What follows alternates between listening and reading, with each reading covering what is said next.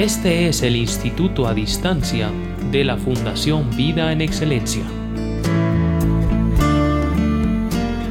Tema número 8. La mayordomía.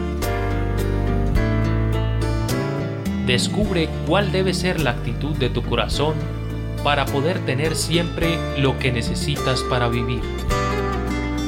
Si tan solo nos convertimos en buenos mayordomos, la escasez nunca deberá ser parte de nuestra vida.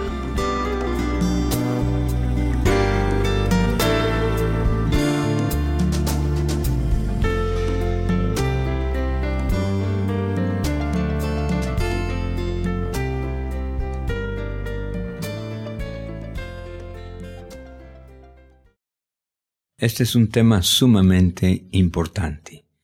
Cuando el creyente descubre la sencillez que Dios dejó establecida en el Evangelio, de veras nuestra vida comienza a ser de fácil vivir, a ser de dimensiones, pues con todos los beneficios que Dios estableció, comienza a convertirse en una vida emocionante, por así decirlo, porque ¿quién no quiere tener paz? ¿Quién no quiere tener dinero? ¿Quién no quiere pues tener salud, ¿quién no quiere una vida con gozo, con alegría? Yo creo que todo ser humano. Pero, ¿por qué no se alcanza el día de hoy?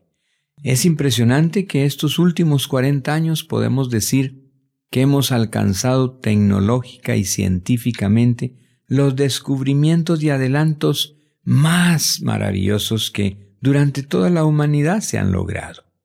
Pero aunque todo eso es cierto, aunque esos avances, descubrimientos siguen cada día sorprendiéndonos, parece ser que la vida no está eh, viviéndose mejor, parece ser que la calidad de vida sigue en deterioro. ¿Por qué? Bueno, sencillamente porque no hemos tomado en cuenta a Dios, pero también sucede muchas veces en los que ya tomaron en cuenta a Dios que esa vida tampoco se ve diferente, tienen los mismos problemas, tienen deudas, cuerpos enfermos, problemas en casa, problemas con hijos, y uno se pregunta, pero ¿qué pasa entonces también? ¿Es que vale la pena acercarme a Dios? ¿Es que Dios hace realmente la diferencia? Y yo te quiero contar hoy que ahora que hablamos de mayordomía, tú mismo serás sorprendido, tú mismo experimentarás que sí se puede alcanzar una calidad de vida que vale la pena vivir una vida que marca una diferencia, una vida que puede enseñar a otros, porque eso fue lo que Dios diseñó. La mayordomía. ¿Qué significa mayordomía? Bueno, podemos decir que mayordomía es administrar pues recursos que no son de uno, son de alguien más.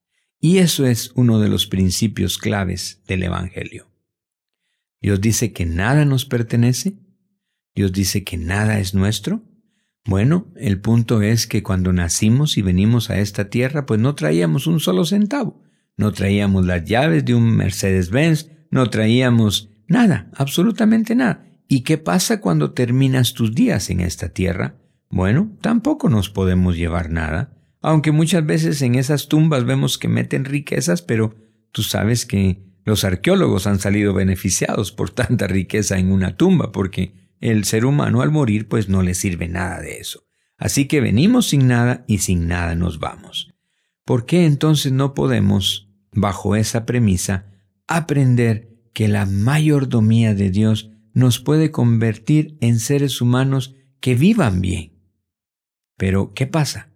Yo creo que el problema del mundo es el deseo de tener. El deseo de decir, esto es mío, yo lo produje, bueno, tú escuchas hablar a alguien y dice mi esposa, mi casa, mi negocio, mi vehículo, mi yate, mi avión, mis hijos. Parece ser que todo es de uno. Y qué tremendo llegar a descubrir que nada es tuyo. La primera cosa que Dios nos enseña es que nuestra vida misma no es de nosotros. Yo mi vida me perteneció a mí por 35 años. ¿Y cómo administré mi vida en 35 años? Pues aparentemente con mucho éxito, porque ganamos mucha plata, hicimos mucha empresa, fuimos reconocidos empresarios y profesionales, pero la administración de mi propia vida me llevó a tener una vida con enfermedad, con vicios, con ah, inseguridad, con temores, con complejos, con destrucción en casa, con destrucción familiar. Imagínate, qué mal administrador, con éxito, reconocido por el mundo, pero yo mismo sabía que no era feliz, yo mismo sabía que no tenía una calidad de vida que de veras valía la pena. Un día Dios intervino, cambió todo, dice que nos hace nuevas criaturas, y comenzó el aprendizaje. Mi vida misma dice que no me pertenece a mí. Tu vida no te pertenece a ti. Si ya eres hijo de Dios, dice Dios que Jesús la compró con precio de sangre. Ahora le pertenecemos a Él. Ahora dice que somos sus esclavos. ¿Tú sabes qué es ser un esclavo? Alguien que no tiene voz ni voto. Alguien que no puede decir yo opino tal cosa. No, un esclavo no puede opinar. Un esclavo solo obedece órdenes. Lo lindo en este caso es que, como es un esclavo de amor, tenemos un buen amo, tenemos un buen Señor, que quiere lo mejor para nosotros. Así que hoy vamos a aprender que se puede ser feliz, se puede ser libre. Escúchalo bien, libre al aprender la mayordomía de Dios. La mayordomía, ya oíste, es que nada nos pertenece. Vamos a administrar cosas de alguien más. Por ejemplo, el tiempo, el amor, el dinero, la amistad, la familia, todo eso no es nuestro. Aún Dios dice que nuestros hijos no nos pertenecen, no los da prestados. Y yo creo que el hombre anda buscando riqueza y anda buscando paz, anda buscando un matrimonio integrado, al no entender que la sombrilla de bendición de Dios, donde Él puso principios claros, es su mayordomía, pues no logramos ni la prosperidad, ni el bienestar, ni una familia integrada. De Dios viene la mayordomía. Y quiero darte este ejemplo. Ah, me gusta poner el ejemplo de los mayordomos ingleses. Tal vez los has visto en película. Tienen sus corbatía de pajarito, su levita negra, sus guantes blancos, y un mayordomo es aquel que administra la casa donde vive un señor que tiene riqueza. El mayordomo es el que da instrucciones al ama de llaves para que ésta a su vez ordene a las cocineras qué es lo que en esa casa se ha de comer ese día. El mayordomo es el que tiene listo al chofer para que ese vehículo esté a la hora exacta, pues en perfecta condición para llevar al señor de la casa a cumplir sus compromisos. Así que parece ser que en una casa el mayordomo es el centro. Bueno, sigamos con este ejemplo de ese mayordomo inglés, vive ahí trabajando con un amo que tiene mucha riqueza, y pongo el ejemplo de que este señor, que tiene tanto dinero, pues llegó a la bolsa de valores ahí en Londres y descubre que ese día, pues los puntos cayeron y esas acciones que tenía en esa industria de, del acero, pues cayeron las acciones y ese mismo día él perdió 20 millones de libras esterlinas. Imagínate, qué gran decepción, qué gran sorpresa, qué gran estado de nervios para alguien que en un día pierde 20 millones de libras esterlinas. Este hombre regresa a casa, el mayordomo tiene lista la cena, da el buen vino para acompañar esa, esa cena, y todo el mundo al llegar la noche va a sus recámaras, va a dormir, y tú sabes qué pasa, este hombre se acuesta, pero él no puede conciliar el sueño. Tal vez ya a las dos horas de estar vuelta y vuelta en esa cama, se levanta, toma unas primeras píldoras para dormir y a las dos horas se vuelve a levantar, está intranquilo, es que perdió tanta plata.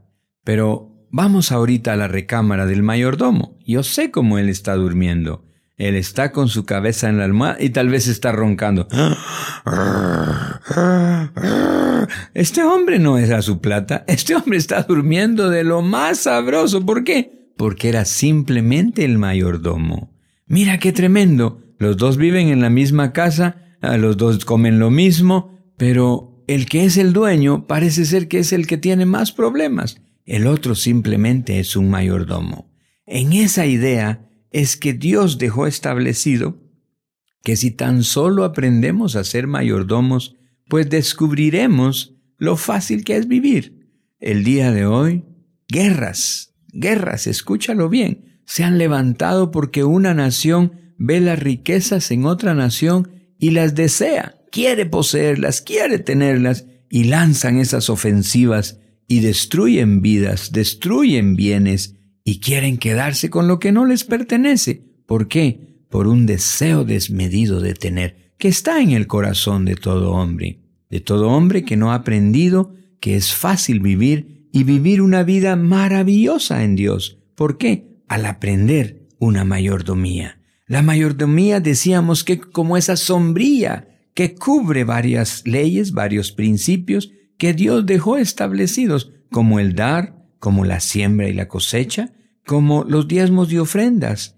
como las deudas o el presupuesto. Y entonces cuando uno comienza a entender que Dios por su Espíritu Santo está listo, ¿para qué? Para irnos convirtiendo en mayordomos, mayordomos que podemos manejar su riqueza, mayordomos que podemos manejar empresas, mayordomos que podemos manejar y extender el reino de Dios. ¿Por qué? Porque somos encontrados fieles. ¿Tú sabías esto? Que la vida cristiana no se mide en nuestra capacidad o nuestra habilidad o en nuestro conocimiento o cuánta sabiduría tenemos. No, la vida cristiana la mide el Espíritu Santo el día de hoy en cuánta fidelidad tú tienes. ¿Y cómo se mide la fidelidad? De acuerdo a tu mayordomía. ¿Cómo administras el tiempo? ¿Cómo administras el amor? ¿Cómo administras el dinero?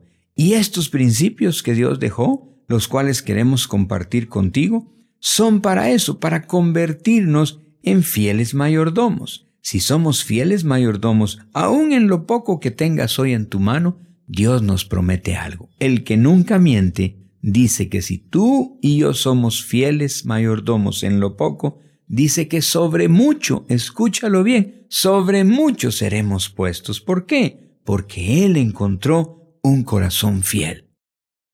Estos principios, pues, abarcan, yo digo, todas las áreas del ser humano. El dar, uno de los principios que es la esencia de Dios.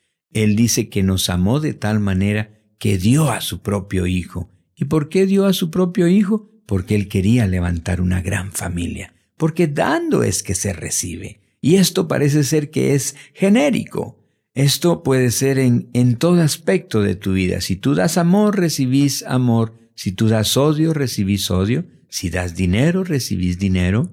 Si das afecto, recibís afecto. Parece que eso es general. Otro de los principios maravillosos de Dios es em, la siembra y cosecha. Bueno, también esto, la misma naturaleza, la misma creación de Dios nos lo enseña tan fácilmente, porque nunca un ser humano ha sembrado pues tres maíces de, de esa mazorca llamado maíz para que le salga una planta que de piñas, ¿verdad? Eso no puede pasar. Si tú siembras esos tres granitos de maíz, tú sabes que va a servir una mata llamada mazorca y va a tener tres mazorcas. En forma natural uno puede ver la ley de siembra y cosecha.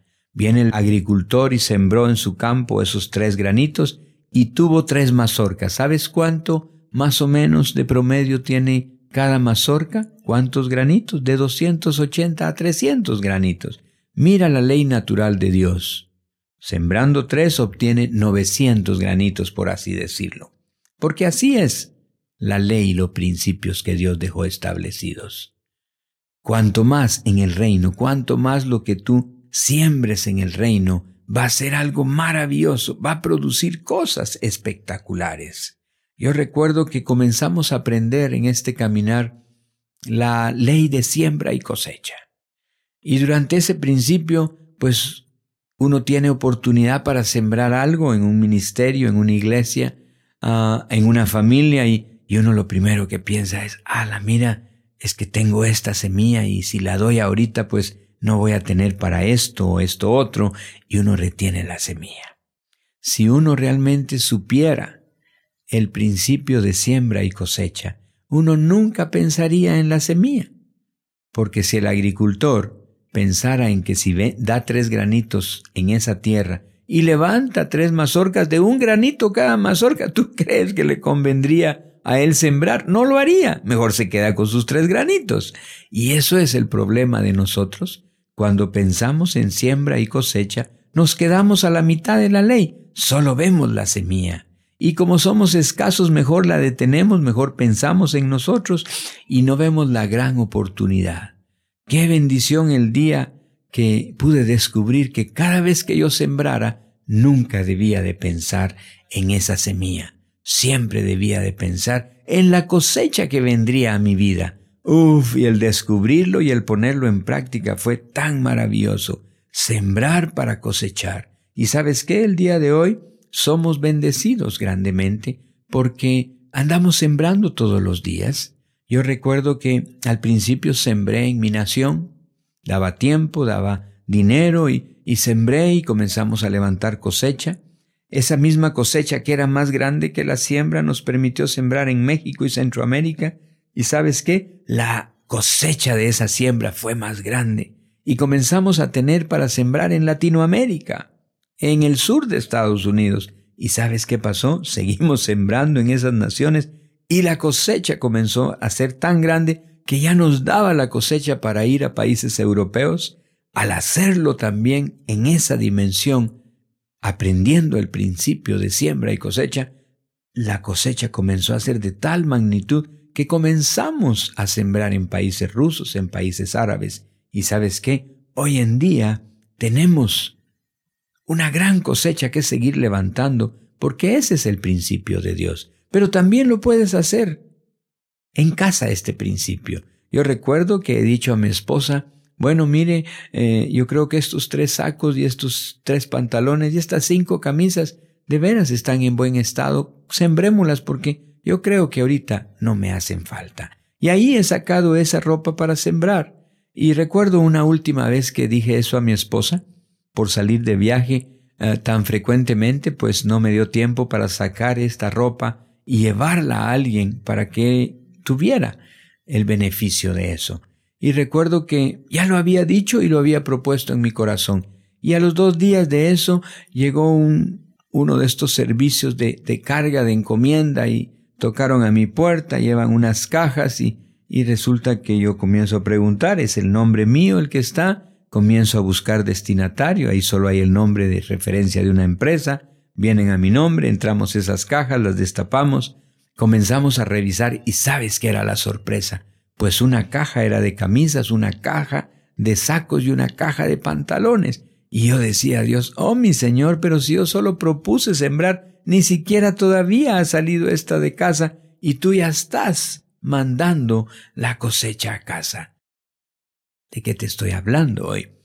Cualquier cosa que tú propongas en tu corazón sembrar, sepa lo que Dios lo ve, no va a pasar desapercibido a Dios y Dios mismo va a desatar sobre tu vida una cosecha maravillosa sobre esa siembra. Dependiendo lo que siembres, eso vas a recibir. Por eso Él dejó escrito que si uno siembra escasamente, pues escasamente también recogerá. Anímate, yo creo que la palabra semilla es una palabra que el enemigo odia. El diablo no puede oír esa palabra porque él sabe que todo aquel que comience a poner en práctica esa ley de siembra y cosecha va a obtener a cambio, wow, un resultado maravilloso y este enemigo de nuestra vida no quiere que nosotros prosperemos. Pero tú quieres prosperar y Dios quiere que tú prosperes. Así que comienza a usar y a poner en práctica cada día esa ley de siembra y cosecha. ¿Sabes? Bueno, hablar de diezmos y ofrendas, nosotros sabemos que específicamente Dios diseñó los diezmos para eso, para enseñarnos que si somos fieles, que si cumplimos con esto, Él mismo dejó escrito que nosotros podríamos asombrarnos que nosotros podríamos admirarnos porque la bendición no se haría esperar. Es más, en su palabra Él dejó escrito que a través de los diezmos le probemos. Y yo te doy el consejo hoy. Sé tú un hombre, una mujer que pone en práctica la ley de diezmos y vas a descubrir que cambia radicalmente la economía. Es más, yo enseño el día de hoy que la forma en que tú aprendas a diezmar es la que va a marcar qué tipo de ingresos son con los que tú quieres vivir. Si tú quieres vivir con escasez, con deudas, si tú no quieres alcanzar una maravillosa mayordomía, entonces rompes la ley de diezmos y Dios mismo dice que las ventanas se mantendrán cerradas. Y eso es lo que con tristeza vemos pasar muchas veces en el cuerpo de Cristo. Pero yo quiero animarte con palabras que el mismo Dios dijo, pruébame ahora en esto, a ver si no soy capaz de abrir las ventanas de los cielos y derramar bendición hasta que sobre y abunde.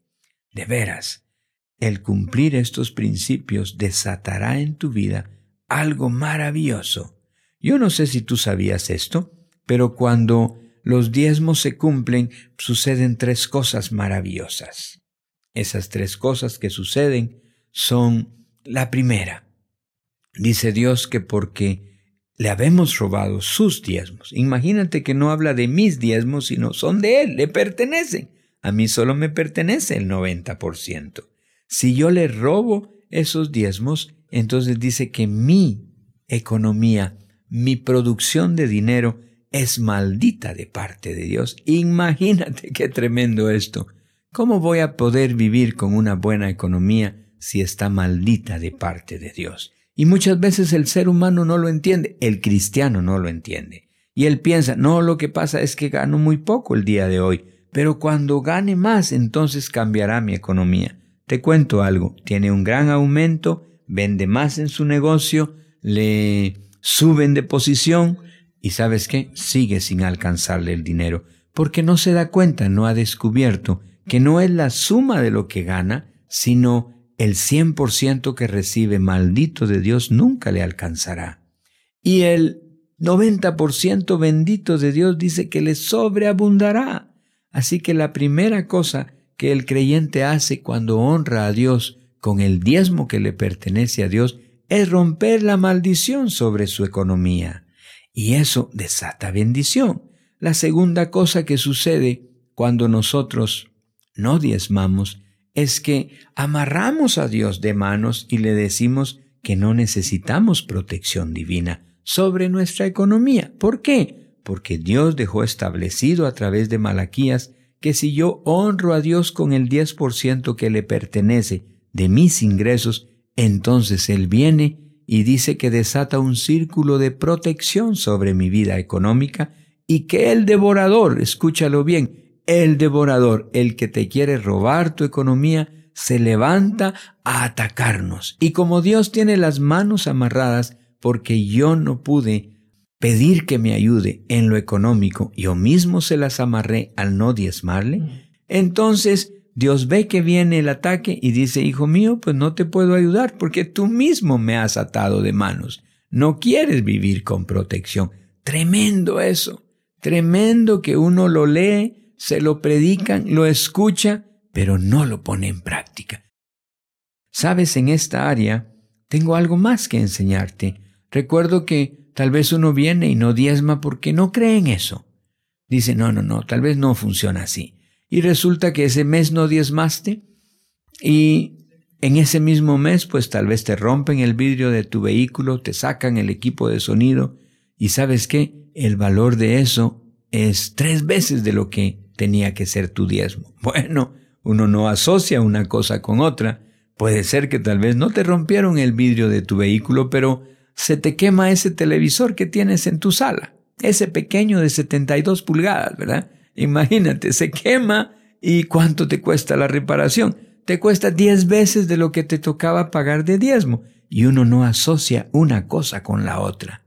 ¿Y qué pasa ahí entonces? Bueno, que uno mismo tiene atado a Dios el devorador se levanta, me quiere robar mi dinero, y yo le he dicho a Dios, no, no me defienda, yo no creo en eso. Pero sabes, la sorpresa más grande fue el día que estoy en una reunión de sanidad y milagros. Estamos orando solo por lo físico. La última persona que pasó solicitando oración vino y me presenta a su hijo. Este jovencito tiene unas llagas en sus dos brazos muy feas, abiertas, la carne viva, muy profundas, y ella dice, Señor Escobar, quiero que ore por mi hijo, mire, no le descubren qué es, está hospitalizado, le han visto los mejores especialistas, me mandan una serie de medicamentos, probamos y no funciona nada. ¿usted puede orar por él? Y yo dije, claro, esta es una noche para eso. Y cuando tengo a este joven frente a mí, pues yo pregunto a Dios, Espíritu Santo, ayúdame, ¿cómo tengo que hacer aquí? Yo le impongo manos, esto es un espíritu inmundo, doy orden que salga, lo unjo con aceite, solo lo toco, yo preguntando a Dios dirección para que Él sea libre de esa enfermedad. Mi sorpresa es que el Espíritu Santo viene y dice, Hijo, este ataque no es físico, esta mujer es hija mía, ella no quiere diezmar y el ataque ha sido en contra de su economía. El fruto es la enfermedad en el brazo de los niños. El fruto es la enfermedad en el brazo de, de este joven, pero no es eso el ataque. El ataque está en contra de su economía. Pregúntale cuánto le ha costado. Y yo le pregunté y me dijo, no, como le dije, medicamentos, especialistas, saqué un préstamo, ya pedí un anticipo en el lugar donde trabajo. Y yo dije a esta mujer, tú eres hija de Dios y el Espíritu me dice que tú no diezmas. Y ella con sorpresa abrió sus ojos, diciendo tal vez, ¿y este tipo cómo sabe esto, verdad? Y dije, sabes, la enfermedad en el brazo de tus hijos no es de muerte, no prosperará nada más de lo que ya tiene, porque el ataque es económico. Así que en el momento que tú diezmes, verás esos brazos totalmente limpios. Mira, esta mujer se asustó, te cuento con honestidad, yo también me asusté, como una enfermedad venía originada porque alguien le robaba los diezmos a Dios. Y esto ya nos ha pasado otras veces. Pero, ¿qué es lo que estoy diciendo? Bueno, la protección de Dios está sobre tu actividad económica, sobre el dinero que produces, sobre el dinero que recibes por tu trabajo, y ese dinero nos puede ser robado si nosotros no honramos a Dios. Tú sabes la tercera cosa que pasa cuando diezmamos. Dios promete abrir las ventanas de los cielos y dejar caer bendición, dice Él, hasta que sobre y abunde. ¿Sabes qué sobreabundar? Es tener siempre más de lo necesario. Es que nunca nos haga falta nada, en lo económico específicamente. ¿Por qué entonces nos asombramos cuando tenemos deudas, cuando tenemos escasez? si no hemos diezmado. Ya no tenemos que tener asombro, porque nosotros mismos le hemos dicho a Dios, mire Dios, no creo en la ley de los diezmos, no creo en sus principios, así que yo mismo cierro las ventanas de los cielos, no se meta en mi economía, yo mismo voy a vivir con lo que yo produzco. Y sabes qué, ojalá viviéramos bien, pero vivimos endeudados, con escasez, con pobreza. Que nunca se te olvide que dentro de la mayordomía Dios dejó dicho que Él y su bendición era la que nos enriquecía. Así que no detengan los diezmos. Creo que yo descubrí, por lo menos en mí, que no diezmaba por orgullo, por incredulidad, por, por vanidad. Imagínate, por envidia. Ahí resulta que mi líder eh, tenía un, un, un vehículo mejor que el mío y yo diezmando y a veces pensaba, ah, aunque sea la llanta de repuesto de ese vehículo que es mejor que el mío, es de mi diezmo y eso me daba envidia. En lugar de tener gozo, en lugar de tener esa alegría de decir, qué lindo que esta persona que dedicó su vida a tiempo completo a Dios, ahora está viviendo bien. Y eso es uno de los conflictos que como seres humanos muchas veces tenemos. Yo quiero animarte porque esa envidia pues no nos deja prosperar, no nos deja cumplir con una ley tan importante como la de los diezmos. Decía que no diezmamos por incredulidad, no creemos lo que Dios dejó escrito. ¿Cuántas veces yo cuestioné junto a muchos empresarios? Ah, pero la ley del diezmo es del Antiguo Testamento. Y sí, ni siquiera es de la ley del Antiguo Testamento, porque antes de la ley ya Abraham había diezmado.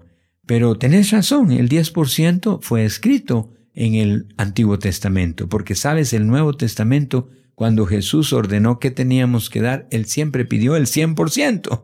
Por eso cuando yo dije, wow, en el Antiguo es el 10 y en el Nuevo es el 100%, mejor me vuelvo legalista y me quedo con el 10%, ¿verdad? Pues también funciona. Si cumplo el diezmo, comienzo a ver bendición sobre nuestra vida. De veras, el orgullo también es algo que nos impide diezmar. ¿Por qué lo digo? Porque muchas veces le he preguntado y yo recorro cuatro continentes de país en país y le pregunto a empresarios cristianos que son prósperos, cuéntame por qué te va bien en tu economía. Y siempre encuentro la misma respuesta. Ah, no es que tengo una empresa productiva. No es que soy el representante de tal línea que es reconocida. No es que soy el mejor cirujano plástico o tal profesional. O soy el mejor vendedor. Y yo digo, qué tremendo. No he encontrado al día de hoy, y lo ando buscando, alguien que diga, no, yo soy próspero porque cumplo lo que mi papá me pidió. Yo diezmo y ofrendo fielmente. Y ahí, por eso soy bendecido. Pero el orgullo muchas veces no nos deja menguar a nosotros y dejar que Él crezca. Y eso es parte de la mayordomía. La mayordomía nos quiere meter en esa dimensión donde tú y yo podemos ser grandemente bendecidos. De veras, la mayordomía de Dios es maravillosa. Fue dejada para que al descubrirla tú puedas entrar a una total libertad. Escúchalo bien. El dinero no te debe gobernar. El dinero no debe manejar tu vida. El dinero no es bueno ni malo. Yo pongo este ejemplo. Tú puedes tomar un billete de 10 dólares y venir y dárselo a alguien que consume droga. Tú sabes para qué va a ser usado ese billete. Va a tomar una jeringa y va a meterse ese pinchazo más. Bueno, ese mismo billete de 10 dólares los puedes poner en la mano de una educadora y ella va a venir y puede enseñar a un niño a leer y a escribir. Así que el dinero en sí no es bueno ni malo, sino el dinero es algo que sirve dependiendo de la intención del corazón, para bien o para mal. La mayordomía nos pretende enseñar que tú puedas ser libre para manejar el dinero, como hablábamos de ese mayordomo inglés que dormía tranquilo. ¿Por qué? Porque no tiene apego a lo material, porque ha sido libre desde su corazón, porque está solo listo para ser fiel y manejar las riquezas. Yo sé algo el día de hoy y yo espero que Dios a ti te encuentre de esta forma. Yo creo que Dios por su Santo Espíritu el día de hoy anda buscando encontrar hijos de Dios fieles a los cuales se les pueda entregar suficientes riquezas para que a través de ellos el reino de los cielos sea extendido, para que provoquemos impacto, para que marquemos una diferencia, para que apoyemos ministerios, para que levantemos ministerios y la obra de Dios crezca y no tenga tropiezo alguno, ni mucho menos escasez. Yo creo que Dios en esta hora está buscándote. ¿Y quién no puede decir que eres tú al que Dios está buscando, que hoy deja en su corazón, recibe en su corazón que la mayordomía era lo que le hacía falta para entrar a una dimensión de vida diferente, para que Dios venga y te encuentre a ti listo para poner riqueza en tu mano. Nuestra intención al enseñar la mayordomía es que tú puedas convertirte en un canal de bendición. No solo ser bendecido, sino también ser un canal de bendición. Y esa es la intención. Deja, pide ayuda al Espíritu Santo, créele a Dios, cumple sus principios y deja que tu vida se convierta en la de un mayordomo fiel, donde es libre, totalmente libre, y puede manejar y extender las riquezas del reino. Esta fue una presentación de la Fundación Vida en Excelencia. Sabemos que al escuchar este tema, usted pensó en alguien más que lo necesita. Obsequiar una inscripción de este instituto es una oportunidad de extender a aquellas personas la vivencia diaria, práctica y real con Dios. Hágalo, se lo agradecerán lo invitamos a continuar con el tema número 9, cómo salir de deudas. De esta manera, seguirá aprendiendo a enfrentar su vida con la maravillosa intervención de Dios. Experimentará vivir en excelencia. Comuníquese con Tesoros de Vida. Producimos y distribuimos conferencias y este tipo de material en serie Suscríbase ahora. En el contenido de esta carátula encontrarán nuestros datos o escríbanos al correo electrónico tesorosdevida@epm.net.co. Hasta una próxima oportunidad.